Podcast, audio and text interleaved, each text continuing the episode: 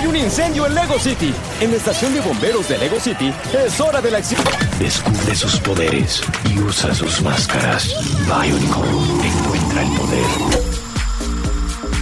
Una guerra mundial, un carpintero que queda a cargo de sus cuatro hijos, una crisis de madera, un incendio, la Gran Depresión de los 30 y unos bloques de madera. Cada uno de estos eventos y casualidades hicieron posible que hoy podamos decir la palabra Lego y todo el mundo sepa a qué nos referimos. Hoy conoceremos la historia detrás de este bloque de plástico y cómo es que llegó a ser uno de los juguetes más mediáticos del mundo. También veremos cómo es que una crisis puede llevarnos a reconstruirnos. Y bueno, si alguien sabe de cómo autoconstruirse, ese es Lego. Hola, soy Pepe Saga, un amante de saber el origen de las cosas y hasta dónde llegan. Bienvenidos a Éxitos por Casualidad, el podcast que revela las casualidades que provocaron los éxitos mercadológicos más importantes de la historia. ¿Quién no ha tenido en sus manos una pieza de Lego? ¿O quién no ha visto un cartel anunciando una película de estos bloques coloridos? Si algo ha hecho muy bien Lego es crear un universo donde sus bloques son la posibilidad de reinterpretar nuestro mundo y lo que nos gusta de él.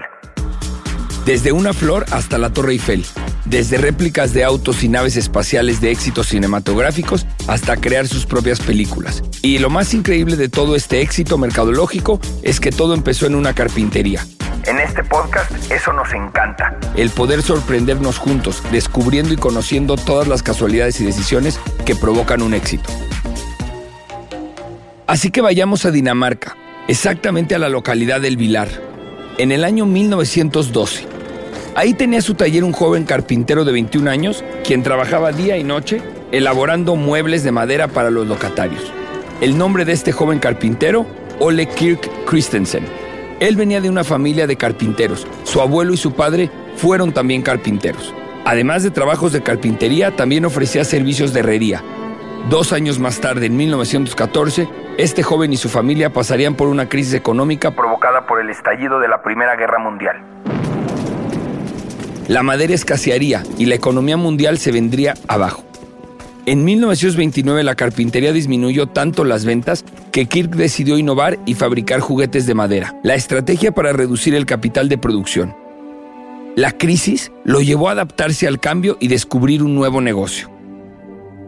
¿Quién se hubiera imaginado hasta dónde llegaría esto? Pero antes de que empezara aquella historia de éxito, tuvieron que pasar varias circunstancias no tan afortunadas. En 1932, nuestro carpintero ya casado y con una familia a su cargo y tras haber soportado varias crisis económicas, se encuentra a punto de la bancarrota. Esto le trajo grandes problemas y tuvo que despedir a su último trabajador. Así, Ole Kirk, ahora de 42 años, cierra su taller pensando que no le podría pasar algo peor. Pero vendría algo más difícil aún, la pérdida de su esposa, y con cuatro hijos que dependían de él, no hubo tiempo para lamentarse. Durante este difícil periodo había que encontrar alguna forma de salvar el negocio y sostener a la familia. Fueron los juguetes de madera los que llegaron al rescate. Los niños jugaban con o sin crisis y la demanda de juguetes parecía ser superior a la de otros productos. El incansable emprendedor se percató de este pequeño pero importante detalle y decidió dedicar los esfuerzos de su taller a ello. El tiempo demostró que tomó la decisión correcta. Una noche de insomnio tuvo una idea que se le ocurrió pensando en la forma en que se entretenía jugando el menor de sus hijos. Y fue ahí cuando se le ocurrió fabricar algunos juguetes aún con menos madera. Al día siguiente empezó a trabajar usando los desperdicios y sobras que tenía en la carpintería, sin imaginar que esa idea evolucionaría pronto a la creación de pequeños ladrillos dinámicos y que sería el principio de la empresa multimillonaria Lego. Aunque Ole Kirk era un carpintero habilidoso, las ventas iban de forma lenta. Afortunadamente uno de sus hijos, Godfred, comenzó a ayudarlo.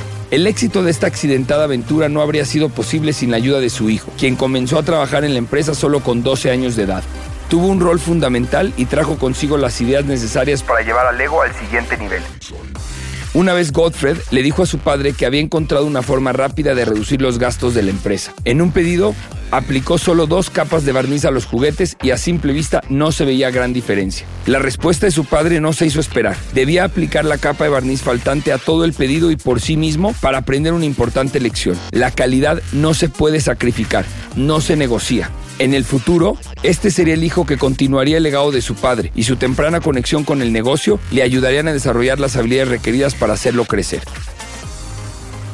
Regresando a la historia, esta filosofía de Kirk por siempre anteponer la calidad, hizo que sus productos fueran reconocidos en su localidad por su gran terminado y detalles. Un día la suerte, o mejor dicho la casualidad, tocó a la puerta de Kirk. Un vendedor mayorista quedó impresionado con tan bellos juguetes de madera y ordenó un gran pedido. Esto entusiasmó mucho a Kirk, pues por fin tendría una buena Navidad. Nuestro carpintero pudo recontratar a sus antiguos trabajadores, seleccionó la mejor madera, trabajaron día y noche. Uno de esos días de tanto trabajo, Kirk recibe una carta del comprador, donde se declaraba en quiebra y le avisaba que no podría pagar los juguetes. De nuevo, parecía que la vida le daba la espalda, pero este, como lo había hecho antes, no se dio tiempo para lamentarse. Así que tomó sus juguetes y salió a la calle. Visitó tienda tras tienda tratando de vender los juguetes. Recordemos que él no era un buen vendedor, pero hizo el intento y logró vender todo, pero a un bajo precio. Para 1934, los juguetes se vendían, pero no tan rápido. Kirk pensó que necesitaba un buen nombre y él siempre quiso que fuera corto. Su idea inicial fue jugar bien, que en danés es leg got. Pero después, según se dice, un día vio un camión rotulado donde las letras iniciales y finales formaban la palabra Lego. Lo que Kirk ignoraba es que en latín esa palabra significaba ponerlo junto. El caso es que ya había un nombre que hasta el día de hoy tiene un significado más grande que cualquiera que pueda tener en cualquier idioma. Y bueno, llegó el año de 1936 y Lego ya empezaba a ser reconocido localmente. Y fue en ese momento que Kirk se cruzó con una máquina fresadora. Esta máquina tenía la virtud de cortar y perforar metal y madera de manera muy eficiente. Al ver lo que esta máquina novedosa podría aportar en su fábrica, nuestro carpintero reconoció la gran utilidad que aportaría. Así la calidad de los juguetes mejoraría cada día hacia finales de los 30. Esto trajo como consecuencia el generar buenas ganancias. Todo parecía ir perfecto, pero de nuevo, los fantasmas de la calamidad se aparecerían. Una noche en 1942, una tormenta les cambiaría su repentina suerte. Un cortocircuito en el cableado de la bodega de la fábrica comenzó con un incendio y cuando llegaron los bomberos fue demasiado tarde. Solventes altamente inflamables junto con la madera consumieron la fábrica hasta los cimientos. Kirk y sus hijos estaban devastados. Apenas la suerte les sonreía y les pasaba esto. ¿Pero qué creen? Exacto. En vez de quebrantar su motivación, Kirk se incentivó a reiniciar rápidamente y reconstruyó la fábrica. Cuatro años después, en 1946, Lego pasaría a la historia como la primera empresa en Dinamarca en comprar una máquina de modelo por inyección de plástico para la fabricación de juguetes a gran escala. Vaya que el incendio motivó un regreso en grande. Esta máquina traía una pequeña pieza de muestra que le sirvió de inspiración para crear las pequeñas piezas ensambladas que harían de Lego una superestrella de los juguetes. Gottfried, el hijo del fundador, es nombrado nuevo director de la compañía. La mayoría de las ventas eran en temporada navideña y el resto del año escaseaban. Parece entonces Gottfried ya estaba casado y decidió que saldría personalmente a vender los juguetes. Realizaba viajes en todo el país, vendiendo y ofreciendo sus juguetes.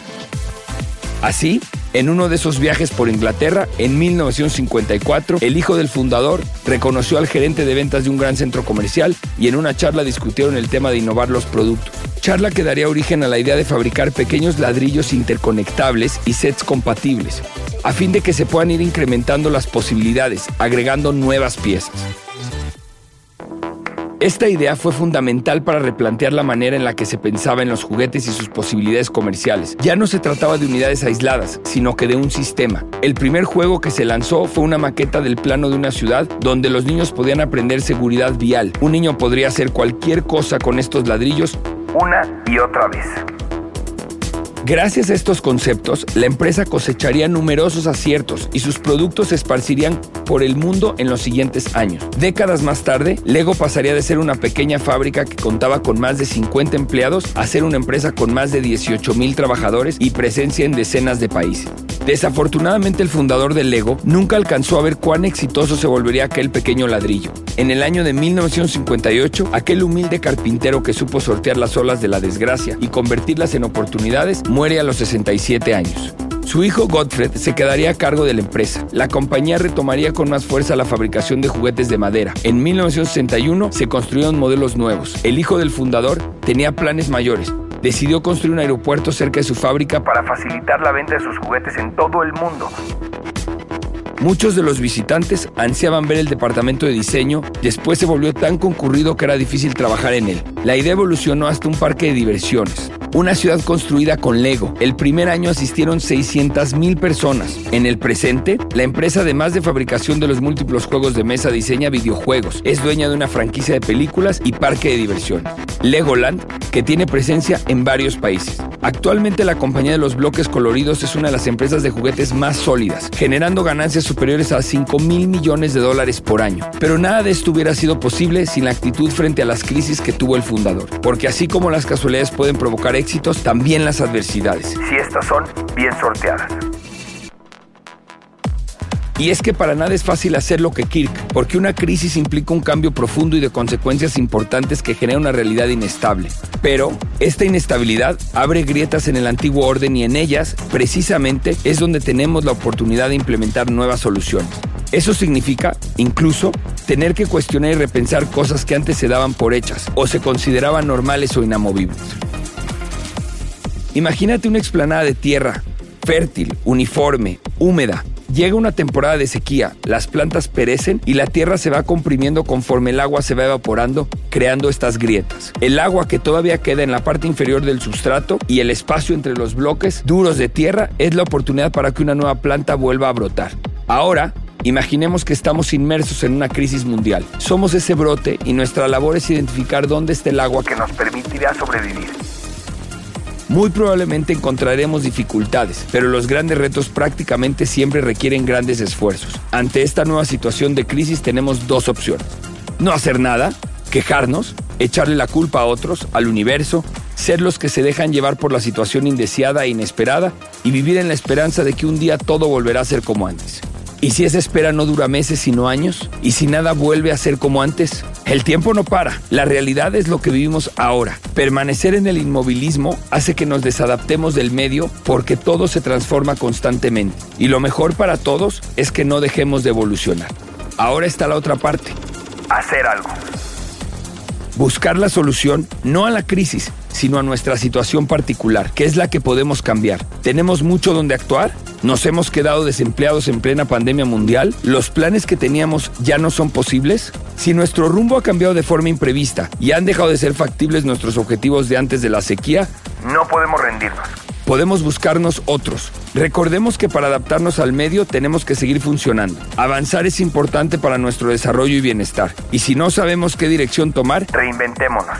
Este puede ser el momento perfecto para que sigamos formándonos en nuestra profesión o incluso para que nos la replanteemos por completo y busquemos nuestros sueños en otro sector.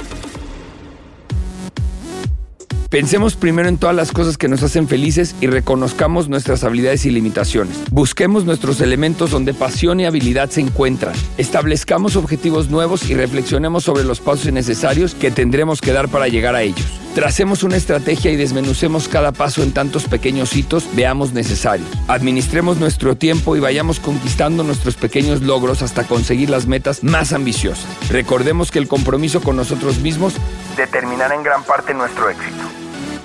Y lo último, no tengamos miedo a equivocarnos. Es simple y a la vez complejo. El hecho de tomar decisiones lleva implícito fallar a veces. Y más cuando la incertidumbre es elevada.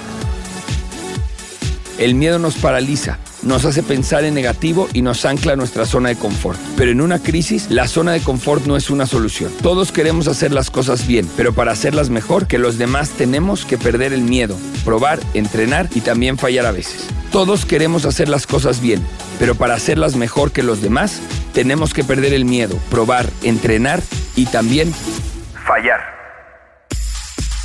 Analicemos y comprendamos la nueva situación y a nosotros mismos. Eso nos ayudará a encontrar nuestro nuevo lugar y adaptarnos. Es de sabios aprender de las situaciones que se presentan, porque en la vida todo está en constante movimiento. Movimiento que puso a prueba muchas veces a Kirk, quien supo moverse con las crisis, tanto así que el ego es hoy una palabra conocida a lo largo del mundo y el equivalente de Coca-Cola en el mundo de los juguetes. Como ha ocurrido con otras grandes compañías, hizo falta una gran cantidad de trabajo y determinación para que su nombre pase a la historia. Para mí, el ejemplo perfecto de superación ante la adversidad. Una tremenda fuente de inspiración para todos los que soñamos con algún día conquistar el mundo. Así que, la próxima vez que pisen un Lego, no lo odien. Más bien, recuerden su gran historia.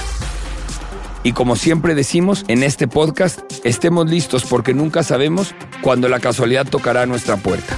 Nos vemos en la próxima casualidad. Esto fue Éxitos por casualidad. Yo soy Pepe Saga y recuerden, si las cosas no pasan como esperamos, Tal vez sea porque serán mejores.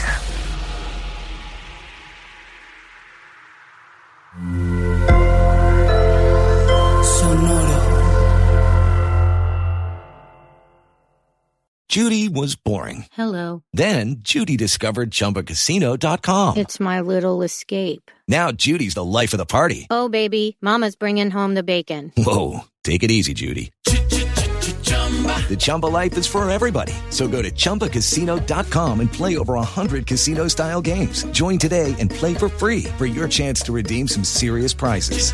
chumba ChumbaCasino.com. No purchase necessary. Void where prohibited by law. 18 plus terms and conditions apply. See website for details.